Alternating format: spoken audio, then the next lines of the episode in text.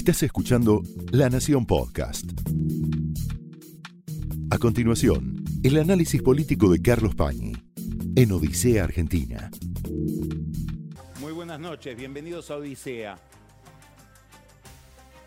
La cadena se corta siempre por el eslabón más inseguro, por el eslabón más débil, y esta coalición que gobierna la Argentina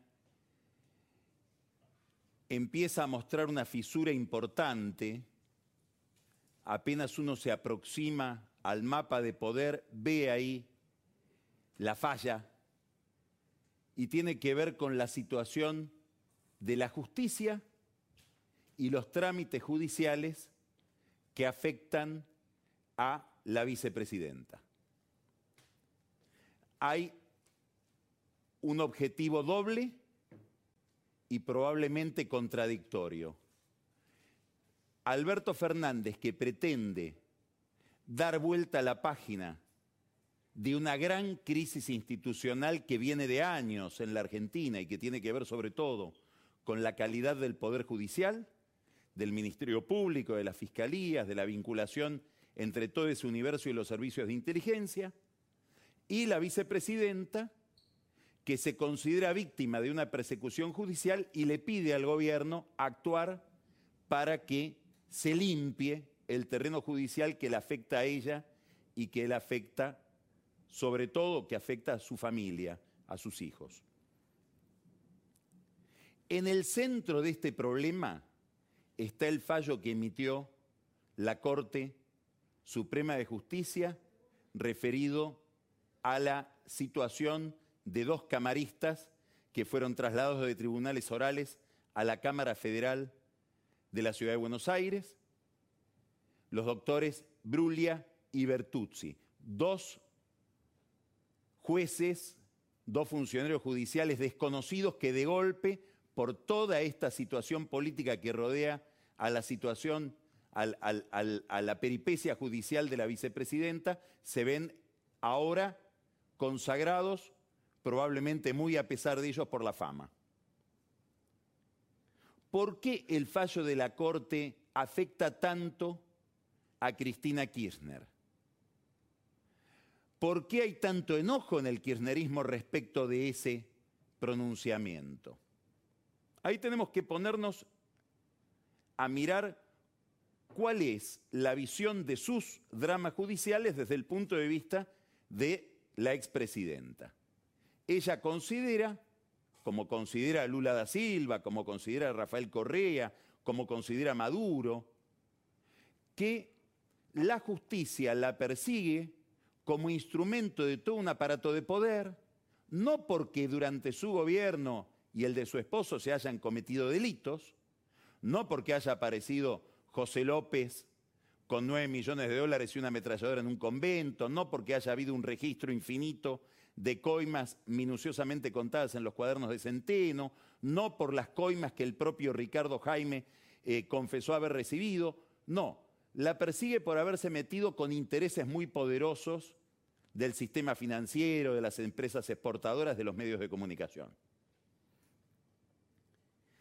A eso ella lo llama el lofer, una persecución arbitraria que en la vieja doctrina penal se le llamaba el derecho penal del enemigo. Un derecho penal arbitrario hecho a la medida de la persecución de un enemigo, que sería ella. En esta construcción era clave un argumento.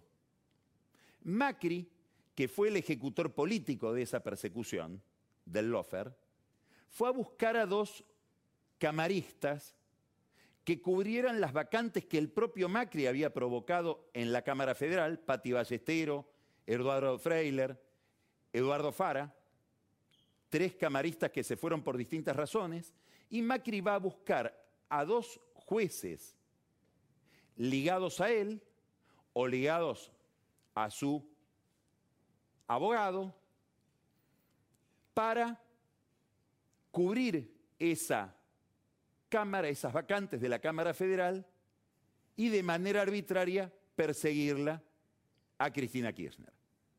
Por eso a Cristina Kirchner le interesaba fundamentalmente, y eso es lo que empiezan a ejecutar sus representantes en el Consejo de la Magistratura, demostrar que Bruglia y Bertuzzi habían sido puestos por Macri de manera arbitraria, evitando el acuerdo del Senado que jamás hubieran obtenido si hubieran ido por la vía que correspondía. ¿Qué dice el fallo de la Corte? No. Bruglia y Bertuzzi fueron puestos correctamente en sus posiciones de camaristas por Macri. El procedimiento que se siguió es el correcto.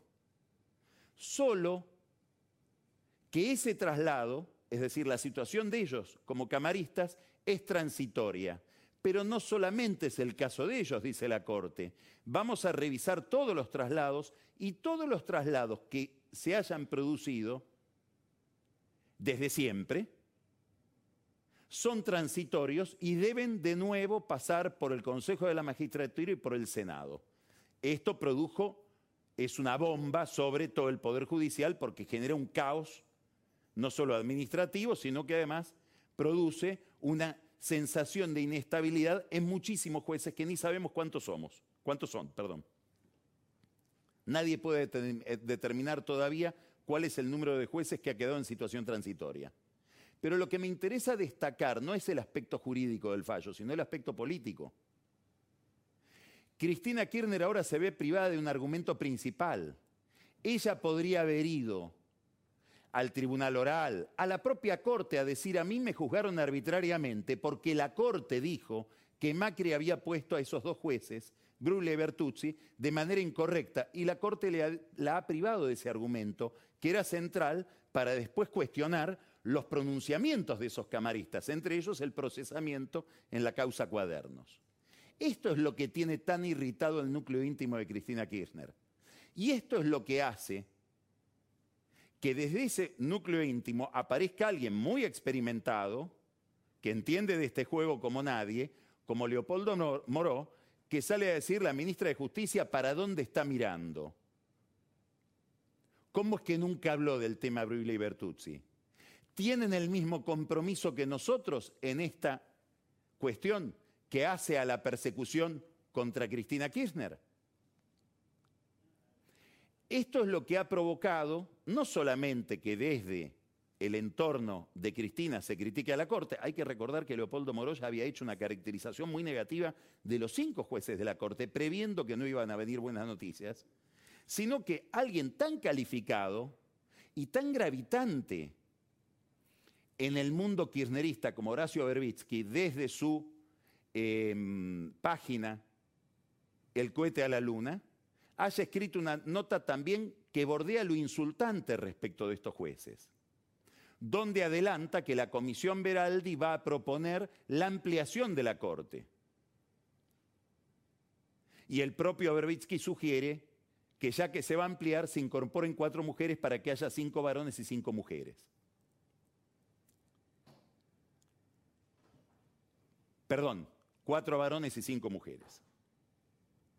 Es interesante porque Berbitsky toma juez por juez y castiga juez por juez, con argumentos en algunos casos irrisorios. Por ejemplo, en el caso del juez Rosati, le reprocha a Rosati tener un colaborador, Silvio Robles, que es colaborador de Rosati desde la época en que Rosati era ministro de Néstor Kirchner, diciendo antes había trabajado para Ricardo Jaime. Es deliciosa la acusación, porque que yo sepa, Jaime fue puesto por Néstor, que es el que nos enseñó a reivindicar la política. Si es un pecado haber trabajado con Jaime, lo que debe ser haber designado a Jaime. Es decir, que por pegarle a Robles terminamos cuestionando, rompiendo la estatua de Néstor. Como dice Borges, con esa lógica peculiar que da el odio. ¿Por qué el odio? Por esta razón. En este contexto, donde el kirchnerismo duro, Cristina Kirchner, se siente desamparada o siente que hay un escasísimo compromiso de la ministra de Justicia, que es la socia de toda la vida de Alberto Fernández, se inscribe el problema del Procurador General de la Nación, que es hoy la piedra donde descansa este equilibrio inestable, cada vez más inestable, entre la Casa Rosada y el Instituto Patria. O mejor dicho, la Casa Rosada y la Presidencia del Senado. ¿Quién es el Procurador General de la Nación como figura? El titular del Ministerio Público. Es el jefe de los fiscales. Es el que puede decir, en esta causa lo vamos a sacar a este fiscal y vamos a poner a este otro. Es el que le puede decir al fiscal, acá acusa, acá deja de acusar. Por ejemplo, a los fiscales que van a acusar o dejar de acusar a Cristina Kirchner en los juicios orales y a todos los funcionarios que están involucrados en causas de corrupción. Es el que conduce a los fiscales y los fiscales van a ser, a partir de la última reforma del Código Procesal Penal, la figura central en los juicios. El juicio lo va a llevar adelante, la instrucción la va a llevar adelante el fiscal, a diferencia de lo que sucede ahora que el juez es un monarca de la causa. Y es el que dice ante la Corte, esto merece una acusación, esto no merece una acusación.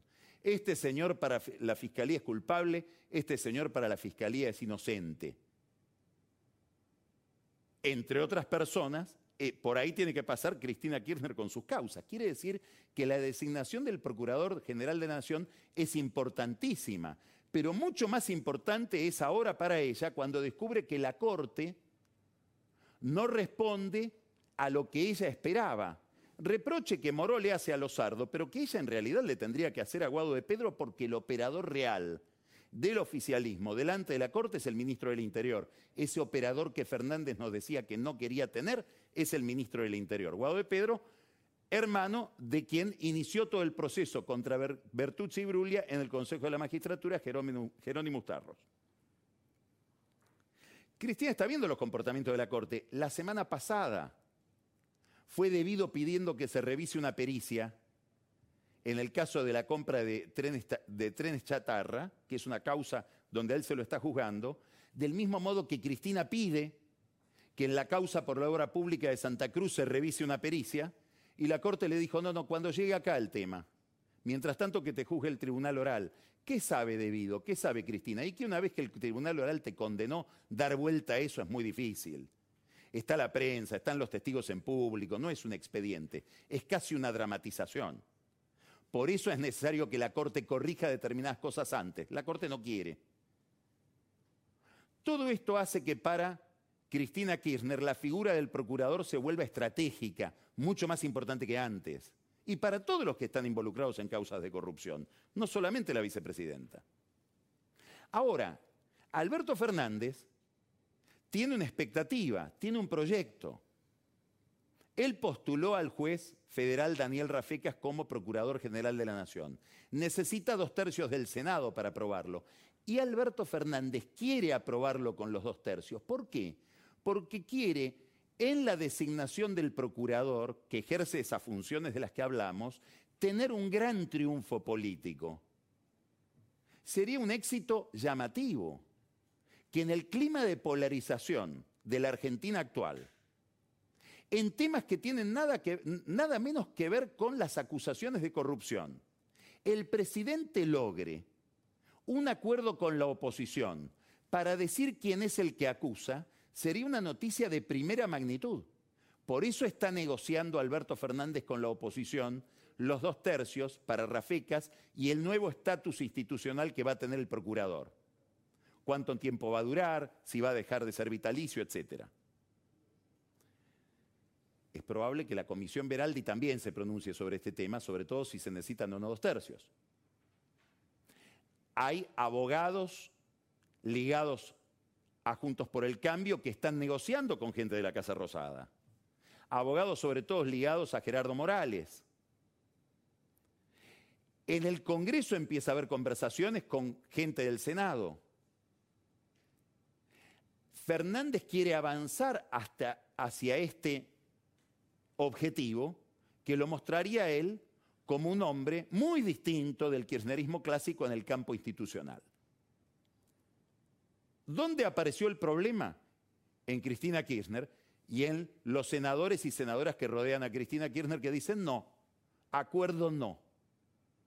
Vamos a modificar primero la ley de designación del procurador y vamos a pasar de dos tercios a mayoría absoluta. Y ahí lo designamos nosotros solos, a Rafeca o a quien sea.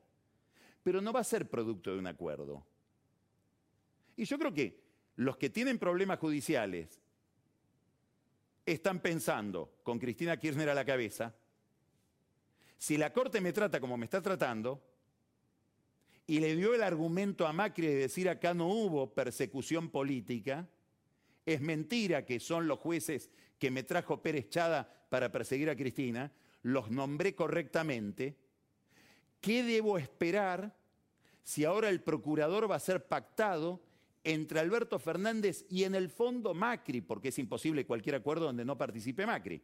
Carrió ya dijo, yo quiero, quiero bendecir este acuerdo, porque no quiero que el procurador lo ponga a Cristina para perseguir a la oposición. Los radicales empiezan a plegarse a la postura de Carrió, Horacio Rodríguez Larreta y María Eugenia Vidal también, y Macri dice, si hay un acuerdo, tiene que ser un acuerdo sobre todo el régimen institucional, pero no está diciendo del todo no. Y ahora dice algo más, que venga una oferta, dice Macri, de todo el oficialismo. Es decir, Fernández, no te pongas de, acuerdo conmigo en contra de Cristina, ponete de acuerdo con Cristina y convencela a ella de que quiere un acuerdo. Es decir, hoy no hay dos actores, hay tres actores y una quiebra importante entre Alberto Fernández y Cristina Kirchner en un tema tan importante como este. ¿A dónde estoy yendo? A que todos los que estamos mirando quién manda, vamos a tener en la figura del procurador un indicio importantísimo. Si mañana el Senado aprueba una ley que reduce los dos tercios, y mucho más si no es Rafecas el candidato. El propio Rafecas dijo, yo no quiero ser procurador si no es con dos tercios, yo quiero surgir de un acuerdo con la oposición. Lo que vamos a tener es una degradación importantísima de la autoridad del presidente, que va a estar mirando el Poder Judicial, la sociedad en su conjunto, el Fondo Monetario Internacional, los inversores, los sindicatos, los gobernadores. En todo este marco se produce un almuerzo Oscar Parrilli fue al acto de homenaje a, Néstor Kirchner al que se negó a ir Cristina Kirchner. Y Alberto Fernández tuvo palabras cariñosas para Oscar Parrilli y después lo invitó a almorzar. Y almorzaron durante dos horas y media. Y se habló de estos temas. Hay que mirar a Parrilli porque hoy Parrilli empieza a jugar un rol distinto aparentemente del que jugaba hasta ahora.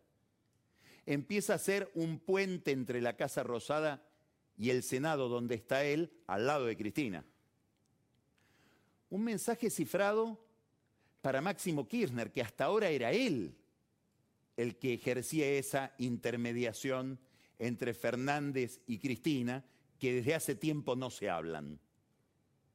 No es el único mensaje de Alberto Fernández para Máximo Kirchner. Máximo Kirchner está armando con la Cámpora una cantidad de candidaturas en el conurbano bonaerense para quedarse con intendencias, aprovechando que los intendentes tienen dos reelecciones y después tienen que dejar un periodo libre.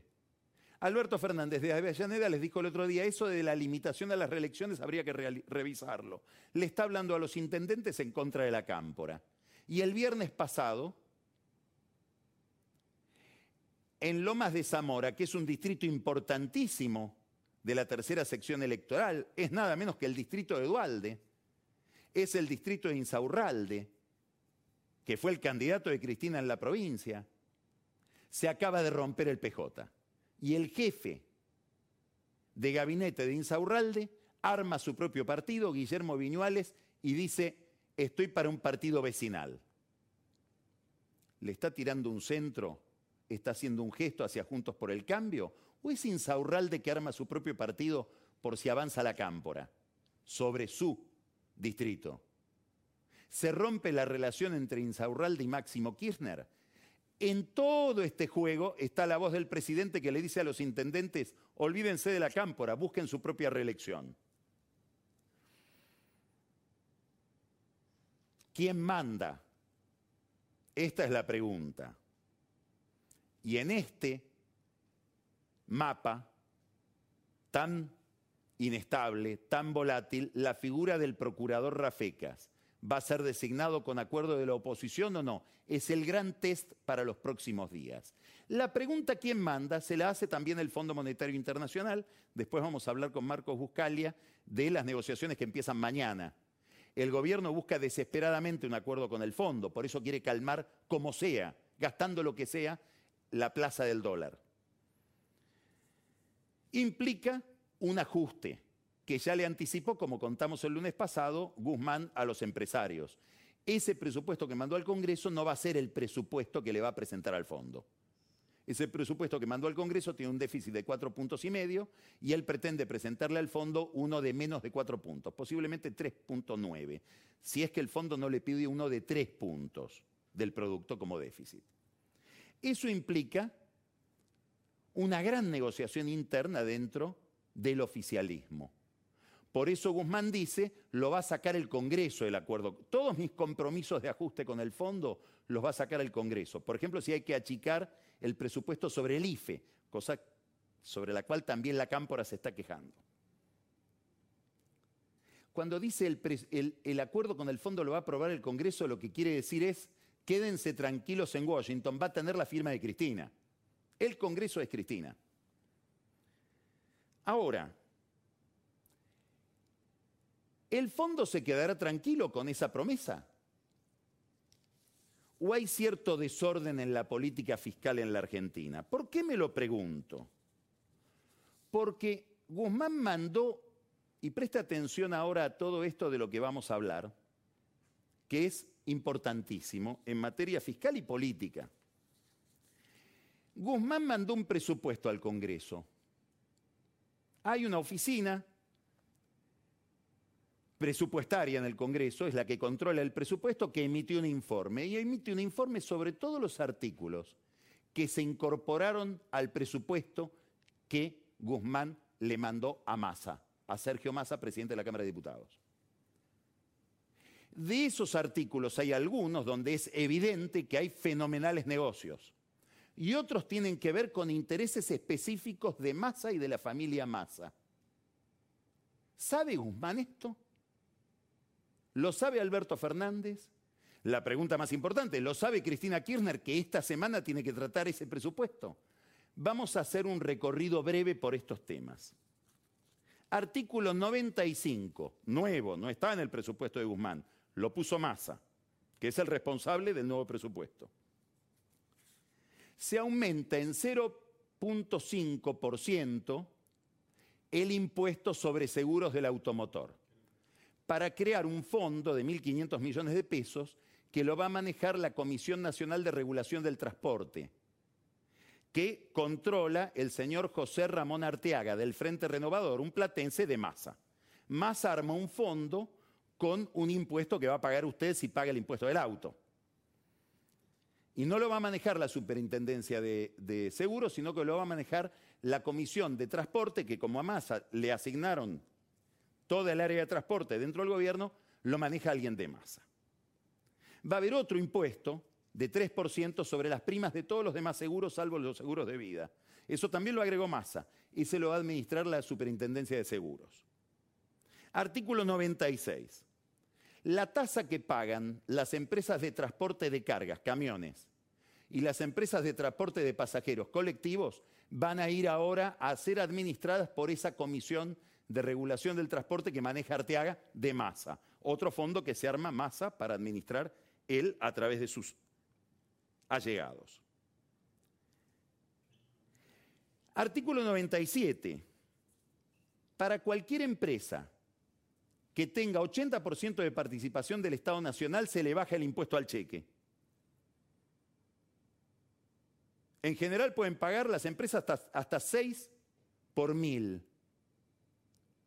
Ahora pasan a pagar dos y medio. Entre esas empresas está Aerolíneas, que adquiere una ventaja competitiva respecto de las empresas privadas de aeronavegación, por ejemplo. Pero está AISA, la empresa que maneja Malena Massa.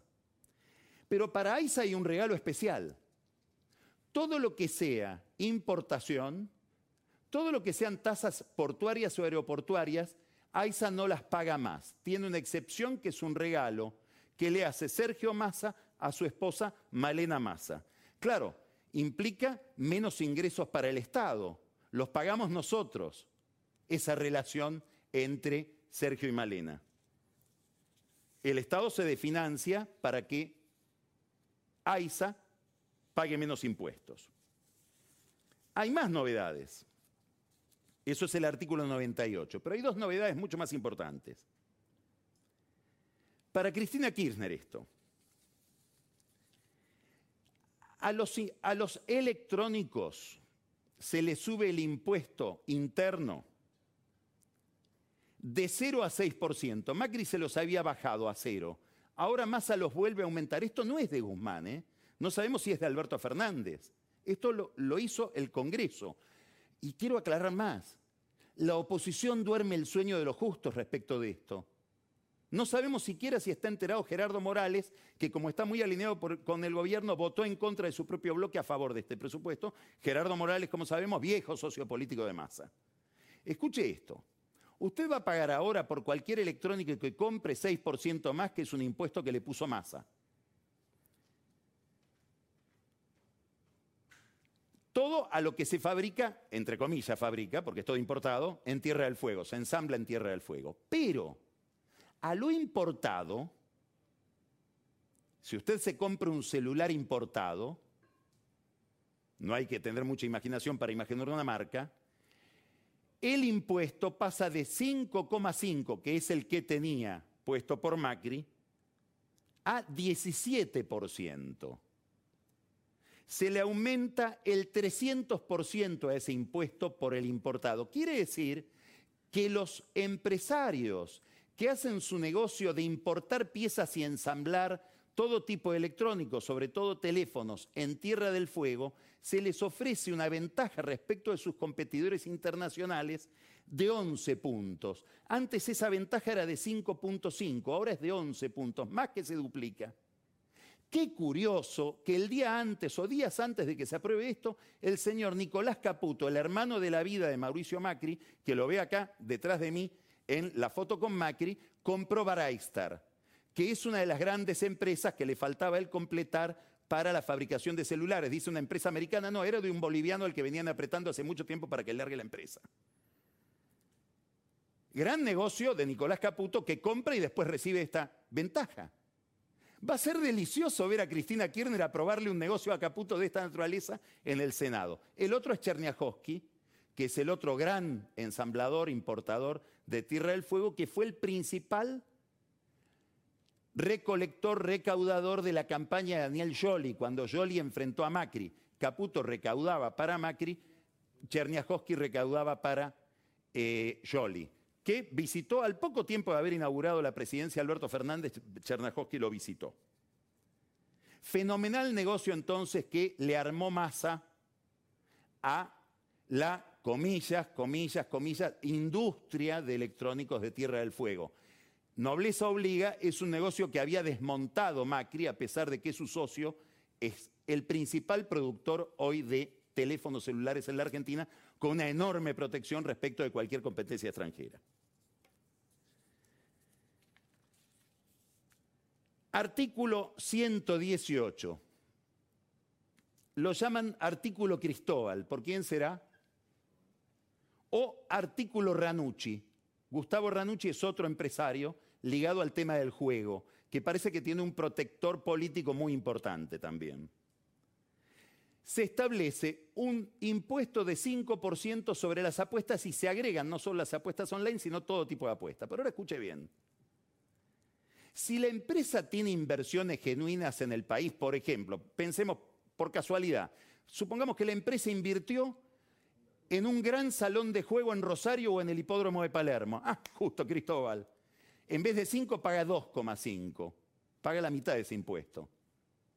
Si la empresa es extranjera, paga 10. Y si está radicada en un paraíso fiscal, 15. Quiere decir que a las empresas nacionales se les ofrece una ventaja extraordinaria respecto de las extranjeras. En un momento en que en la ciudad de Buenos Aires y en la provincia de Buenos Aires se está compitiendo en una licitación por el juego online. La licitación se armó en la Cámara de Diputados. Ahora lo interesante, 5% de lo que se recauda por estos impuestos al juego va a ARSAT. ARSAT es la empresa que tiene que ver con satélites y gran tendido de fibra óptica. La dirige un señor muy prestigioso, Néstor Toñetti, que viene del INVAP. El vicepresidente es un hombre de la cámpora, Guillermo Ruz, pero parece que el que maneja el juego ahí adentro se llama Facundo Leal. Facundo Leal a José Luis Manzano, parece que sería el apellido completo, amigo de Massa. Ese es el que va a armar la caja del 5% de este impuesto nuevo que se acaba de aprobar en el presupuesto de la Cámara de Diputados. ¿Sabrá Cristina todo esto? Vamos a ver qué pasa en el Senado. Parece haber ahora algo nuevo en la Argentina, el costo masa, que lo pagamos entre todos, con artículos que él agrega en el presupuesto. ¿Sabrá Máximo Kirchner, que es su socio en el Congreso? No sabemos. Mientras tanto, Massa está armando una especie de gabinete dentro de la Cámara de Diputados. A la Oficina de Control Presupuestario le va a agregar una de salud. Seguramente habrá gente de los laboratorios que va a ir a ofrecer servicios para mejorar la visión que tiene la Cámara de Diputados del tema de salud, como si no hubiera una, comisión de salud. Y una oficina de ciencia y tecnología. De a poco va a ir armando más a su gabinete en la Cámara de Diputados como si hubiera una especie de gobierno parlamentario de gabinete en las sombras, de gobierno paralelo, con un presupuesto propio. ¿Quién manda? Hasta ahora la pregunta era, ¿manda Cristina o, manda Alberto? Ahora hay que agregar, o manda Massa. Esto fue el análisis político de Carlos Pañi en Odisea Argentina, un podcast exclusivo de la Nación. Escucha todos los programas de La Nación Podcast en www.lanacion.com.ar. Suscríbete para no perderte ningún episodio. Estamos en Spotify, Apple Podcast, Google Podcast y en tu reproductor de podcast favorito. Seguí escuchando La Nación Podcast.